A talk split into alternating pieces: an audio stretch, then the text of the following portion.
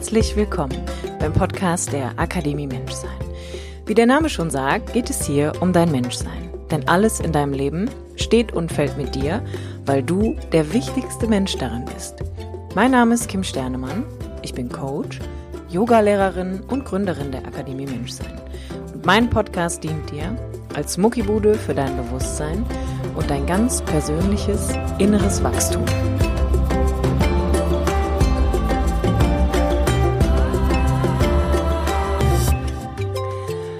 Hallo, schön, dass du wieder da bist beim Podcast der Akademie Menschsein mit mir, Kim Sternemann. Die heutige Episode ist ein Interview mit der lieben Andrea Engels über das Thema das kleine Einmaleins der Ernährung. Andrea Engels ist Ökotrophologin und arbeitet im Krankenhaus in der Erwachsenen- und Kinderdiabetologie und gibt darüber hinaus Ernährungscoachings für Menschen, die ihre Ernährung grundsätzlich verändern, schrägstrich verbessern möchten, aber auch im Falle von Krankheit, beispielsweise von Autoimmunerkrankungen, ist sie die Ansprechpartnerin Nummer eins. Ich habe Andrea mal gefragt, was Ernährung mit Persönlichkeitsentwicklung zu tun hat und wir beide waren uns tatsächlich sofort einig, dass Ernährung einer der Grundbausteine neben der mentalen und emotionalen Verfassung ist, die man sich angucken sollte, wenn man tatsächlich, ich sag mal, die beste Version von sich selbst leben möchte. Andrea und ich sprechen über die drei bis fünf Top Basics, die eine gesunde Ernährung im 21. Jahrhundert ausmachen. Sie nennt es artgerechte Ernährung. Wir reden ein bisschen über den Darm und natürlich auch darüber, dass eine gesunde Ernährung Verantwortung braucht. Das heißt, wir alle tragen Verantwortung dafür, was wir uns zufügen, darüber hinaus auch, wo wir einkaufen und was unsere Ernährung beziehungsweise das, was bei uns auf den Teller kommt, für einen Einfluss auf die Umwelt hat. In meinen Augen ist Andrea eine absolute Expertin. Ich durfte schon Workshops mit ihr zusammengeben. Wir haben gemeinsam im letzten Jahr ein Programm auf die Beine gestellt, womit wir Menschen in schweren Erkrankungen wirklich in Richtung Gesundheit begleiten möchten. Und ich bin einfach sehr, sehr happy, dass sie so ein unfassbar großes Wissen hat und ihre ganz tollen Rezepte, die, by the way, in den meisten Fällen in acht Minuten erledigt sind, auch noch online zur Verfügung stellt. Ich packe dir natürlich alle Infos zu Andrea wie immer in die Show Notes und ich habe mich dazu entschieden, das Interview in zwei Teilen zu publizieren, weil da so viele Informationen drin sind, die so unfassbar wertvoll sind, dass es mir wirklich ein Anliegen ist, dass du maximal viel daraus mitnehmen kannst. Von daher freu dich drauf, dass du heute den ersten Teil unseres gemeinsamen Interviews zum Thema Ernährung hören darfst und in der nächsten Woche dann Teil zwei erscheint. Ich wünsche dir ganz viel Spaß beim Zuhören und hoffe, du kannst hier und da was für dich mitnehmen, was dich dabei unterstützt, deine eigene Ernährungsform abzurunden oder sie noch zu ergänzen. Ich habe einen Interviewgast, meine liebe Bekannte Andrea Engels von Nebenbei Gesund. Andrea ist Ernährungswissenschaftlerin und hat es sich zur Mission gemacht, den Menschen da draußen Ernährung ohne Stress und in absoluter Leichtigkeit näher zu bringen. Hallo Andrea. Liebe Kim, hallo, ich freue mich, dass ich heute bei dir in deinem Podcast zu Gast sein darf. Wie schön. Andrea, lass uns mal, wir machen mal einen kleinen Sprung. Du bist Ernährungswissenschaftlerin. Und bevor wir gleich in die Tiefen der Ernährung einsteigen, mehr oder weniger, ähm, nimm uns doch mal ganz kurz mit in dein Leben, an den Anfang zu dem Moment, wo du für dich entschieden hast, Ernährung ist für mich ein, ein wichtiges Thema in meinem Leben, das möchte ich beruflich machen? Ja, sehr gerne. Also ich kann von mir sagen, dass ich mich eigentlich schon in meinem ganzen Leben, also relativ lang mit der Ernährung beschäftigt habe. Meine Familie hatte früher selber so ein bisschen Landwirtschaft und auch eigene Geflügelzucht. Äh, deswegen hatte ich da schon immer so ein bisschen Bezug dazu. Und äh, ich glaube, ich war so zehn Jahre alt, da habe ich dann auch beschlossen, dass ich Vegetarierin werde mit meiner Schwester gemeinsam und äh, darüber kam dann auch noch mal ganz viel Bezug zu Lebensmittel, zu Ernährung und nach meinem Abitur war es dann relativ schnell klar, dass ich in diesem Bereich auch beruflich was machen möchte. Zudem hat mich das auch immer interessiert, wie es so gesundheitlich ist. Äh, auch ich war immer sehr sportlich und dann habe ich mich dazu entschlossen, das Studium zur Ernährungswissenschaft zu machen. Ja, habe dann in Mönchengladbach studiert an der Fachhochschule ein Bachelor in Ökotrophologie erstmal und dann äh, danach noch einen Master in tatsächlich Ernährungs- und Lebensmittelwissenschaften gemacht und habe dann aber schon während des Bachelors eigentlich angefangen in Essen in der Klinik für Diabetologie zu arbeiten. Das kam ursprünglich einfach durch einen Praktikumsplatz, den ich da per Zufall bekommen habe, weil ich eigentlich ein bisschen spät dran war, um mich zu bewerben und das so die letzte äh, letzte Option war. Aber wie es der Zufall will, bin ich tatsächlich dann direkt nach dem Bachelor dort geblieben und ähm, ja, habe erstmal da angefangen zu arbeiten. Das war so der Einstieg. Jetzt bist du ja heute immer noch im Krankenhaus tätig und darüber hinaus auch gibst du Einzelcoachings und bist relativ aktiv im Internet, um, ich sag mal, so ein bisschen deine Absicht auch nach draußen tragen zu können.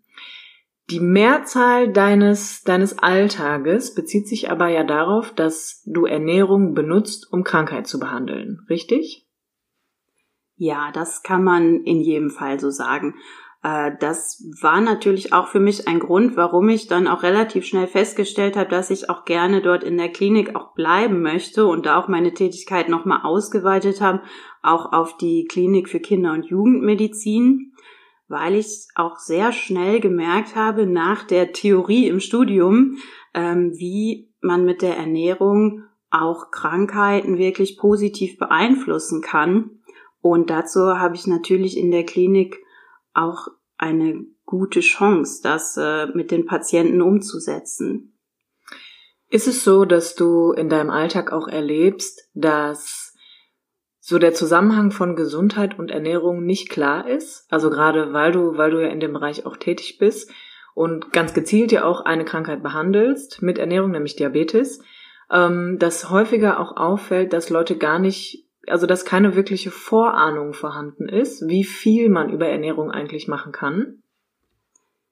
Definitiv. Das ist, würde ich sagen, bei 95 Prozent der Patienten und auch bei den Klienten, die ich im Coaching betreue, wo es ja auch um weitere Erkrankungen neben dem Diabetes geht, ist das der Fall. Also die Menschen kommen häufig in die Klinik dann mit einer Stoffwechselentgleisung, das heißt die Blutzuckerwerte sind sehr hoch, auch die Fettstoffwechselwerte sind häufig mit entgleist und ähm, nachdem natürlich die Patienten erstmal medikamentös eingestellt werden, dann kommen die irgendwann zu mir in die Beratung und ähm, ich versuche dann als erstes auch immer herauszufinden, ob überhaupt schon so ein Zusammenhang bei den Patienten da ist, dass sie auch wissen, äh, dass Ernährung ein ganz wichtiger Pfeiler war, der erstmal die Ursache mit für die Erkrankung ist, aber auch nachher mit ein Pfeiler der Therapie sein wird. Und da ist häufig wenig Wissen vorhanden. Das muss man tatsächlich so sagen. Also manche haben so ein bisschen Vorerfahrung, und viele haben auch so ein gefährliches Halbwissen aus den Medien. Natürlich weiß jeder irgendwo, dass ein hohes Gewicht ein Risikofaktor ist für Erkrankungen. Äh, die meisten Patienten kommen tatsächlich mit hohem Gewicht und haben auch oft schon so eine Diätkarriere hinter sich. Aber das ist kein fundiertes Ernährungswissen, sondern ist eher ein Wissen, was durch Zeitschriften, Medien, Social Media auch viel vermittelt wird wo es auch äh, viel Fehlerquellen gibt. Hm. Jetzt bist du ja neben deiner Tätigkeit im Krankenhaus relativ aktiv auch auf Instagram und präsentierst da eigentlich immer ganz tolle, einfache Rezepte, die schnell gehen. Wie ermöglichst du deinen Klienten vielleicht auch außerhalb vom Krankenhaus einen leichten Einstieg in das Thema Ernährung? Was würdest du sagen, ist der erste Schritt, den man eigentlich mit sich gehen muss? Wenn man, und da finde ich ist das Wort langfristig ganz wichtig, ähm, eine gesunde Ernährung in seinem Leben etablieren möchte? Ja, ich glaube, das sind zwei Punkte. Der erste Punkt ist ein ganz wichtiger, das ist so ein Bewusstsein. Also die Menschen müssen sich darüber bewusst werden, was da tatsächlich so tagtäglich auf dem Teller landet und dass das, was man jeden Tag isst, einfach auch unseren ganzen Gesundheitszustand ausmacht. Ähm, das ist natürlich nicht nur so, dass man Energie zu sich nimmt, sondern alles, was man so auf dem Teller hat, beeinflusst natürlich äh, das komplette Leben. Und darüber sich bewusst zu werden, das ist erstmal ein ganz wichtiger Schritt. Dafür nutze ich tatsächlich auch in einer Sprechstunde für die, für die Kinder, also für die Eltern auch Ernährungsprotokolle, so dass tatsächlich mal aufgeschrieben wird. Und das kann man auch ganz gut machen. Einfach mal so zwei, drei Tage notieren, was man äh, eigentlich über den ganzen Tag verteilt so zu sich nimmt. Und dann bespreche ich das mit den, mit den Menschen dann wird eigentlich relativ schnell klar, dass äh, ja, wie auch das Hauptproblem in Deutschland ist, dass wir zu viel von Lebensmitteln zu uns nehmen, die einfach ungünstig für die Ernährung sind. Das wären gesättigte Fette aus tierischen Produkten, das ist zu viel Zucker, das wird auch immer wieder durch nationale Verzehrsstudien dargelegt, dass das in Deutschland einfach noch viel zu viel ist. Und was dadurch auch oft klar wird, ist, dass ähm, wir auch viel zu wenig von Lebensmitteln essen, die für unsere Gesundheit ganz, ganz wichtig sind. Dazu zählt natürlich Obst, Gemüse, Ballaststoffe. Das ist ein wichtiger Punkt. Und wenn man sich darüber schon mal bewusst ist, dann ähm, kann man anfangen, das schrittweise zu verändern. Und dann ist der nächste Punkt, dass man einfach wissen muss tatsächlich auch, was ist denn überhaupt, ich sage mal ganz gerne, eine artgerechte Ernährung für den Menschen, weil hm, wenn man natürlich sich viel mit dem Bereich beschäftigt, und ich weiß, du beschäftigst dich ja auch relativ viel mit Ernährung und in meinem Umfeld tun das auch viele Menschen, aber es ist auch einfach bei vielen Leuten noch nicht so, dass man da ein gutes Ernährungswissen hat. Die Industrie verkauft einem auch viele Produkte als gesund, die leider gar nicht gesund sind. Und da gilt es auch ganz viel Aufklärung zu betreiben, zu gucken, was braucht denn überhaupt ein Mensch jeden Tag, um seine Körperfunktion und seine Gesundheit aufrechtzuerhalten. Ist Ernährung was Individuelles? Also würdest du so weit gehen, dass du sagen würdest, jeder Mensch braucht verschiedene Dinge für sich und sein Leben? Oder gibt es so etwas, wo du sagen könntest, es gibt so, gibt eine Grundlage, die sollte eigentlich für die Mehrheit der Menschen ja die Basis darstellen? die gibt es in jedem Fall. Äh, die Ernährungswissenschaft schreit auch in der letzten Zeit sehr viel nach individueller, angepasster Ernährung. Es ist aber nicht so, dass jeder Mensch sich jetzt ganz komplett unterschiedlich ernähren muss, weil es einfach Grundlagen gibt für die Ernährung und dazu kann man ja einfach hinschauen, was muss Ernährung denn erreichen? Und wir brauchen auf der einen Seite Energie, aber Energie kann uns ein Cheeseburger liefern, kann aber auch ein Apfel sein, den wir essen. Und da muss man einfach immer hingucken. Energie muss gekoppelt sein mit dem, was wir auch zum Leben brauchen. Und das sind einfach Vitamine, Mineralstoffe, Spurenelemente und ein ganz wichtiger Punkt neben den guten, günstigen Fetten auch die Ballaststoffe. Weil das einfach die Nahrung ist, die unser Darm, unser menschlicher Darm benötigt, um gesund zu sein. Und das gilt für jeden Menschen. Natürlich gibt's auch so ein bisschen individuelle Verträglichkeitsgrenzen. Das merkt man zum Beispiel ganz gut beim Obst. Ähm, manche Menschen können vier, fünf Äpfel auf einmal essen. Die haben dann eine gute Verträglichkeit von Fructose, der Zucker, der in Äpfeln drin ist. Für manche Menschen gilt aber auch, dass die nach zwei Äpfeln Bauchschmerzen bekommen würden und dann äh, vermuten schon alle, oh, das sind irgendwelche Intoleranzen. Aber das ist ganz normal, dass es da ganz äh, individuelle Unterschiede gibt. Und darauf kann man einfach so ein bisschen achten wenn man das selber beobachtet, was einem gut tut und was nicht, das ist ein ganz wichtiger Punkt. Aber die Basis ist für alle Menschen dieselbe. Mhm. Das finde ich, ich würde das gerne einmal aufgreifen, was du gesagt hast, denn ähm, du hast gesagt, also Bewusstsein ist ganz wichtig bei der Ernährung und einfach mal reinzuspüren, was tut mir eigentlich gut. Das heißt, Ernährung ist für mich immer etwas, ich nehme immer gerne das Wort auseinander und sage, Ernährung ist das, was mich nährt, meine körperliche Struktur, aber auch mental emotional. Denn ich sage jetzt mal, ein richtig schönes, gutes Essen führt auch einfach dazu, dass ich super viele schöne Gefühle habe und das auch wahrnehme, dass ich das Gefühl habe, meine Nahrung nährt mich, die ich zu mir genommen habe. Ich finde, Ernährung ist so der erste Schritt auch oder einer der Säulen aus der Persönlichkeitsentwicklung. Hast du den Eindruck, dass gerade auch in puncto Ernährung viele Leute gar nicht mehr spüren, was ihnen gut tut und was sie brauchen? Ich glaube, dass es aktuell so in unserer Gesellschaft da so ein bisschen eine Ambivalenz gibt. Also eher so, dass es sehr geteilt ist. Ich erlebe viele Menschen, die sich sehr viel mit Ernährung beschäftigen, wo es auch sehr häufig in verschiedene extreme Formen von Ernährung geht, äh, sei es Paleo, Steinzeiternährung oder wirklich ganz strikt vegane Ernährung und ähm, dass das einfach so ein ganz großer Fokus dann im Leben von den Menschen ist. Auf der anderen Seite gibt es einen ganz, ganz großen Teil von Menschen, die sich da komplett entfremden. Ich habe oft das Gefühl, die Leute haben nicht mehr so den Bezug dazu. Die können das nicht mehr ausmachen, dass sie sagen, okay, das, was ich, äh, was ich da oben reinpacke, das macht auch alles aus, was ich bin. Äh, da habe ich schon das Gefühl, dass das immer, immer weniger wird.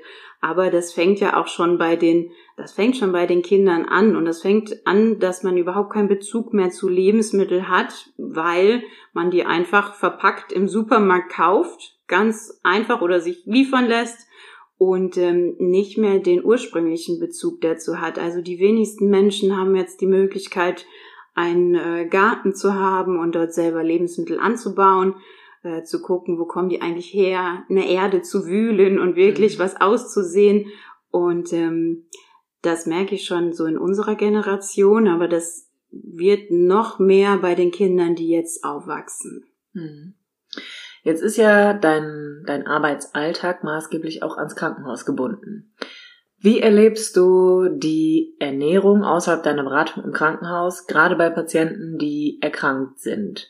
Was, also ich habe immer so, ich weiß, ich war zweimal in meinem Leben im Krankenhaus und ähm, habe tatsächlich gedacht, wie soll ich denn davon gesund werden? Also habe da gelegen und habe einfach gedacht, was, was kann jetzt diese Scheibe Brot mit Schinken dazu beitragen, dass es mir besser geht? Ja, das ist ein riesiges Thema. Ich stehe auch sehr, sehr viel in Kontakt mit unserem Caterer, wo jetzt nochmal sehr viel umgestellt worden ist. Die meisten Krankenhäuser und auch unseres haben keine eigene Küche mehr. Auch unsere wurde letztes Jahr im August abgeschafft und seitdem werden wir auch beliefert von einem sehr großen Caterer. Und ähm, da ist es natürlich nicht mehr möglich, auf individuelle Bedürfnisse einzugehen. Und es ist auch, das muss man ganz klar sagen, auch nicht das Ziel, da eine gesundheitsfördernde Ernährung als erste äh, ersten Punkt da dem Patienten zu bieten, sondern es geht da um Wirtschaftlichkeit. Also ich habe mir das auch schon mal angeschaut, einfach äh, und es ist wirklich Wahnsinn, wie da das Essen produziert wird. Es sind sechs bis zehntausend Tabletts, die da abgefertigt werden pro, pro Mahlzeit. Und ähm, da geht es in der ersten Linie darum, dass es sättigend ist und kostengünstig. So, natürlich kann man auch immer so ein bisschen schauen. Also wir sind da in ganz guten Gesprächen und wir haben auch tatsächlich für unsere Diabetologie jetzt eigene Kostformen entwickelt. Da bin ich auch, äh, auch wirklich ganz froh, dass da die, ähm, die Chefärzte von der Klinik auch wirklich hinterstehen und sagen, ja, wir brauchen auch äh, etwas, was den Menschen so als Vorbildcharakter dient, weil von früher wissen die äh, Patienten noch sehr viel, dass das, was sie im Krankenhaus bekommen haben, auch auf ihre spezielle Erkrankung zugeschnitten war. Das ist heutzutage nicht mehr so, aber die Leute speichern sich natürlich ab und denken, das Essen, was ich hier im Krankenhaus bekomme, das muss auch das Richtige für zu Hause sein. Und dann ist das natürlich schon eine Katastrophe, wenn es morgens zum Frühstück zwei weiße Brötchen mit Marmelade, Salami, Schinken und ein Glas Orangensaft gibt. ja, da sind wir kontinuierlich dran, das zu, zu optimieren, aber da treffen natürlich sehr viele Interessen äh, ja aufeinander und ich glaube, das ist auch wie im Allgemeinleben. Ne? Die Wirtschaftlichkeit für die Deutschen ist auch ein ganz wichtiger Punkt, ähm, dass die Lebensmittel einfach auch günstig sind. Das war letztens wieder eine große Studie, die besagt hat, äh, da wurde gefragt, was denn, was den Deutschen am wichtigsten ist an Lebensmitteln. Und äh, ja, an allererster Stelle steht tatsächlich der Preis. Das heißt auch keine Lebensmittelsicherheit, sondern an erster Stelle wurde gesagt, ich möchte, dass die Lebensmittel günstig sind.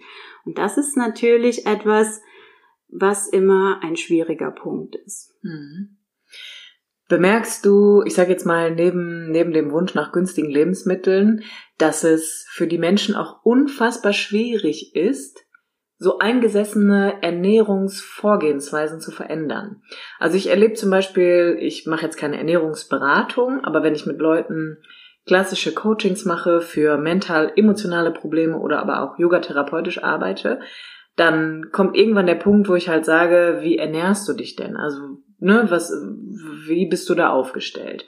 Und dann kommt ganz häufig irgendwie heraus, dass man so von Kindheit an eine Sache einfach jahrelang beibehalten hat. Zum Beispiel, weil es früher immer wo ähm, Toast mit Schinkenwurst gab und dazu irgendwie noch ein Joghurt mit Erdbeergeschmack, mache ich das heute auch noch, weil ich vielleicht nie hinterfragt habe, was ich da eigentlich zu mir nehme und was es mit mir macht. Und wenn ich dann hingehen soll und das verändern soll, ist das eigentlich erstmal da stößt man auf Widerstand. Also das grundsätzlich, wenn du Leuten mitgibst, es wäre jetzt sinnvoll, die Ernährung zu verändern aufgrund von Gesundheit oder auch Krankheit, je nachdem, wo der Patient gerade steht, dass dein Gegenüber dir eigentlich erstmal signalisiert, das ist unmöglich für mich. Ich kann meine Ernährungsform nicht verändern.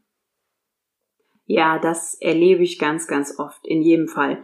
Ähm, auf der einen Seite ist so ein bisschen die Struktur, die die Menschen sich äh, angeeignet haben, ein wichtiger Punkt. Und das ist sehr, sehr schwer, so Gewohnheiten zu verändern.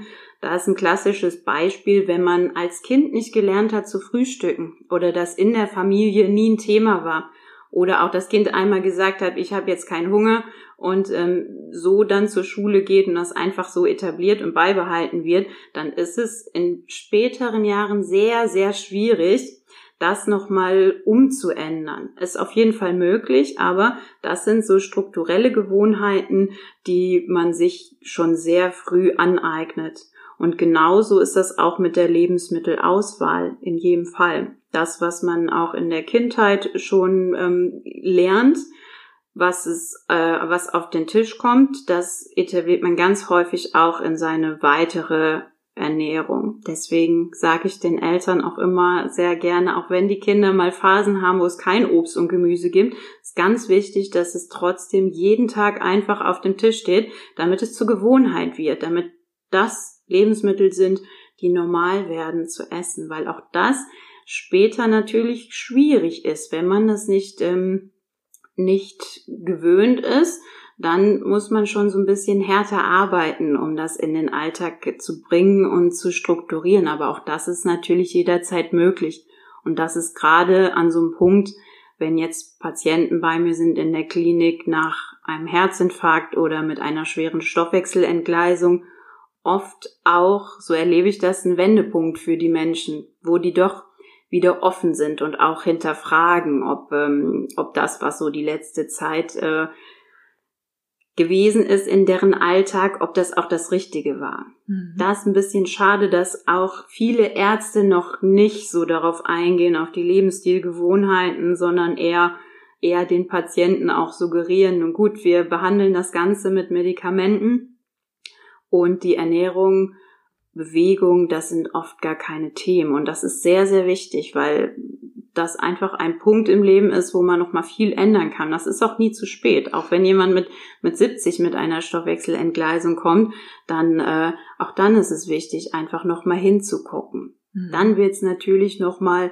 noch mal ein Tacken schwieriger Und viele Menschen, das ist, äh, erlebe ich auch sehr oft, wenn ich dann angekündigt werde als Ernährungsberatung im Krankenhaus, dass die schon sofort so eine Haltung einnehmen und sagen, oh, aber von Ihnen, also die Butter lasse ich mir nicht vom Brot nehmen und ähm, verbieten lasse ich mir erstmal gar nichts. Und das sind dann immer so ein bisschen schwierige Einstiege in ein Gespräch. Ich denke, das ist auch das, was was viele Ärzte auch häufig praktizieren, die gehen einfach her und sagen so, das ab jetzt verboten, ohne aber zu erklären, was das für einen Sinn hat und ohne den Zusammenhang zu erläutern, wie Ernährung auch die Gesundheit tatsächlich beeinflusst. Hm. Und also gutes Stichwort, jetzt muss man ja einfach mal sagen, ähm, haben wir den Fokus sehr stark auf Erkrankung genommen, dass da Ernährung eine richtige Form ist. Wenn ich jetzt aber gesund bin, heißt das ja noch lange nicht, dass ich mich gesund ernähre, oder? Je nachdem, wie ich mich ernähre. Also ich sag mal so, wenn ich jetzt ganz normal Fleischesserin bin, viele Süßigkeiten zu mir nehme, viele Softgetränke trinke als Beispiel, viel Kaffee, wenig Gemüse, wenig Ballaststoffe, ich aber nichts habe, also keine akuten Symptome, würde das ja nicht bedeuten, dass ich per se gesund bin, beziehungsweise dass es nicht sein kann, dass durch meine Ernährungsform ich langfristig Beschwerden haben werde, oder? Das ist genau richtig. In jedem Fall. Der Körper kann natürlich eine ganze Menge ausgleichen über sehr langen Zeitraum. Ähm, aber wenn man natürlich auf Dauer in einem Mangel ist an Vitaminen oder Mineralstoffen, dann ist es ein sehr, sehr hohes Risiko, dass man auf Dauer eine Erkrankung einfach entwickeln wird. Und da hilft es natürlich schon, sich über Prävention auch Gedanken zu machen und zu schauen, wie kann ich auch jetzt, wenn ich gesund und fit bin, einfach meine Ernährung anpassen. Jetzt nehmen wir mal an, ich bin gesund, ich habe keine besonderen Beschwerden, aber ich habe gehört, dass es wichtig ist, sich mal mit Ernährung zu beschäftigen und einfach zu gucken, ähm, was ich verbessern kann an meiner Ernährung. Ich würde jetzt zu dir kommen und was wären so, was wären so die Top drei Dinge, die du mir raten würdest? Und darüber hinaus würde ich dir sagen, dass ich mich aber auch gesund fühle, weil ich nehme Zusatzpräparate wie zum Beispiel Vitamin C und Eisen noch und äh, habe mir irgendwie eine Vitaminmischung im DM-Markt noch zugelegt. Ja, da würde ich erstmal sagen, gut, dass du da bist. Hilft immer und ist immer äh, ein ganz, ganz guter Weg, sich im Vorfeld einfach äh, damit zu beschäftigen, was braucht denn ein Mensch überhaupt. Und ähm, ich weiß nicht, ob ich das in drei Dingen zusammenfassen kann. Ja, doch, wahrscheinlich schon. Ähm, das Wichtigste ist, dass wir schauen, wir brauchen natürlich ein gewisses Maß an Energie.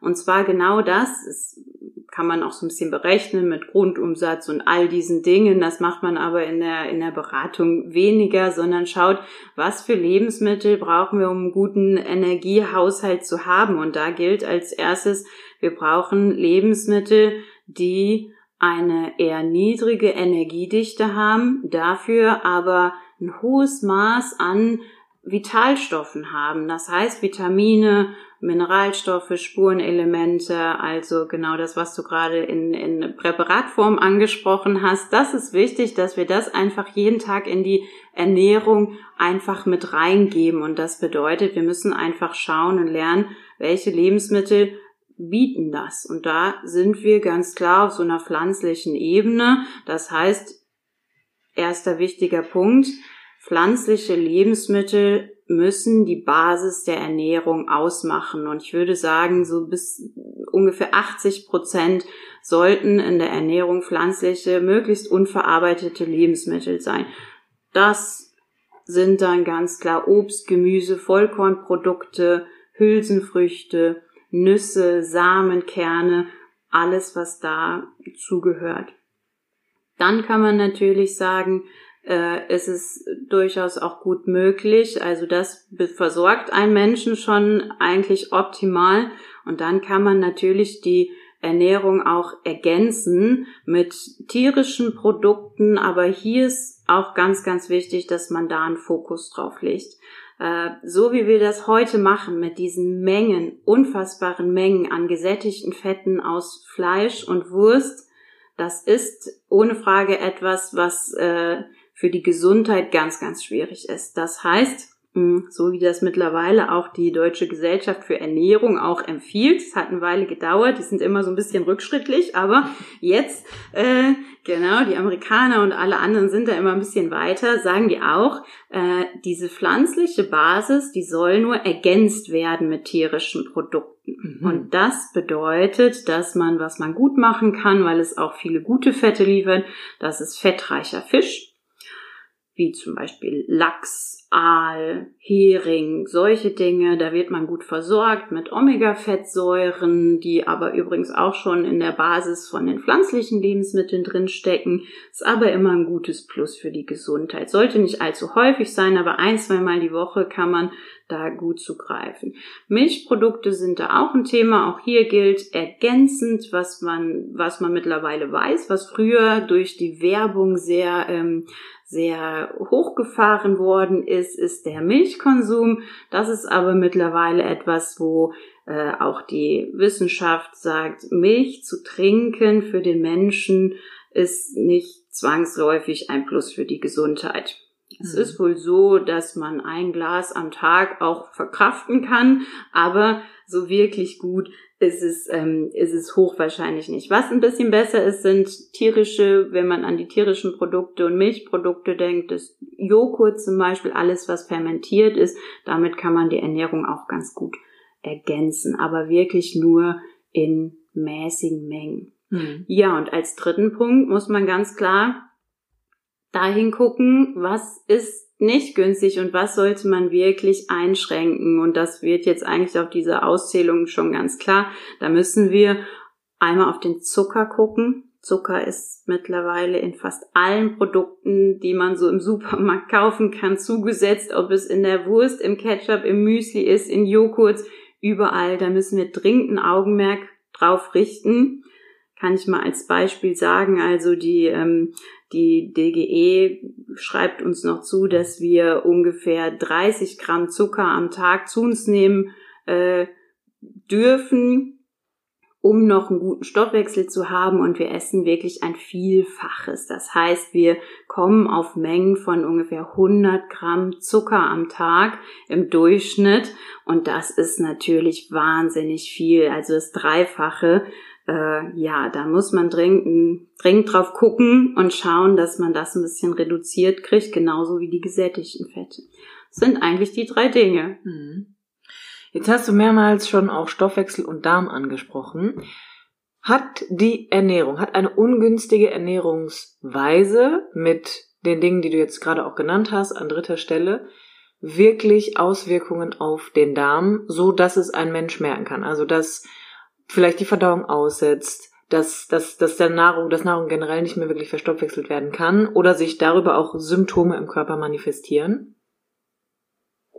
Ja, der Darm ist ein ganz, ganz wichtiges Thema. Erstmal vielleicht viel einfacher ist zu gucken. Ähm, natürlich macht Ernährung genau diese Erkrankung aus. Und gerade beim Diabetes kann man das ganz, ganz gut äh, erkennen. Das ist nicht mal unbedingt der Umweg über den Darm, sondern es geht einfach darum, dass, dass diese Mengen an gesättigten Fetten zum Beispiel die Triglyceride, also die Neutralfette im Blut einfach so weit nach oben bringen, dass der normale Stoffwechsel im Blut, also auch der Blutzuckerstoffwechsel mit dem Insulin einfach nicht mehr funktionieren kann.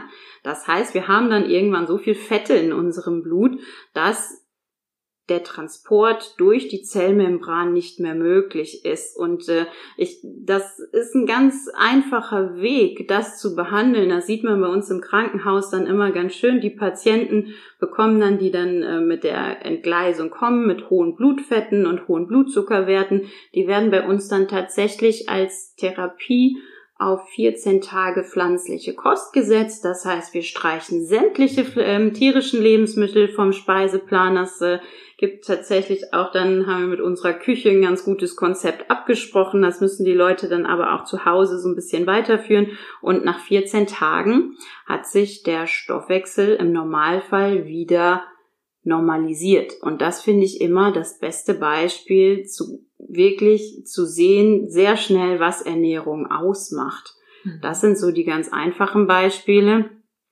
Und ähm, der Darm spielt natürlich auch bei ganz vielen Krankheitsentstehungen eine Rolle. Und der Darm ist natürlich auch immer der erste Punkt. Deswegen viele merken ja auch, äh, dass sie auf Empfindungen reagieren mit einem nervösen Magen oder mit Darmbeschwerden. Da gibt's auch viele Sprichwörter. Das liegt mit dem Stein im Magen und das ist schon eigentlich eigentlich ein Hinweis darauf, wie wichtig der Darm in der Ernährung ist. Ich danke dir an dieser Stelle fürs Zuhören und hoffe sehr, dass dir der erste Teil des Interviews von Andrea und mir zum Thema das kleine Einmaleins der Ernährung sehr gefallen hat und du natürlich auch nächste Woche wieder einschaltest, wenn wir den Teil 2 publizieren werden. Du darfst, wie immer, diese Podcast-Folge sehr, sehr gerne mit Menschen teilen, von denen du denkst, dass es genau das Richtige gerade ist, um jemanden in seinem Leben zu unterstützen oder vielleicht auch in puncto Ernährung nochmal so ein bisschen aufzuklären und hier und da ein paar Randinformationen mit an den Weg zu geben. Ich freue mich natürlich aber auch, wenn du mir eine Bewertung hier auf iTunes hinterlässt oder mich für den heutigen Post auf Instagram besuchst unter kim-sternemann. Ansonsten findest du alle weiteren Informationen für den Fall, dass du Interesse an einer Ernährungsberatung hast bei Andrea in der Beschreibung sowie in den Show Notes und du findest auch Andrea natürlich auf Instagram. Auch ihr Profil werden wir in den Beschreibungen verlinken. An dieser Stelle nochmal tausend Dank für dein Zuhören, für dein Folgen, für dein Teilen. Das macht meine Arbeit ungemein wertvoll, denn Dadurch weiß ich natürlich auch immer, dass ich Themen bringe, die dich interessieren, die dich weiterbringen und die dich einfach in deinem Selbstvertrauen, in deiner Selbstwirksamkeit unterstützen. Und an dieser Stelle einfach mal ein ganz, ganz, ganz herzliches Dankeschön von mir. Falls du Ideen oder Anregungen hast für weitere Interviewpartner oder du einen Wunsch hast für ein Podcast-Thema, dann schick mir doch einfach auch gerne eine E-Mail über meine Website. Auch die findest du in den Beschreibungen. Kannst mir auch sehr gerne bei Instagram schreiben oder bei Facebook. Ich bin da ganz offen und freue mich über jedes Feedback oder auch über jede Idee, die du einfach hast. Und vielleicht kann ich den einen oder anderen Wunsch ja tatsächlich erfüllen. In diesem Sinne erst einmal danke fürs Zuhören und bis nächste Woche.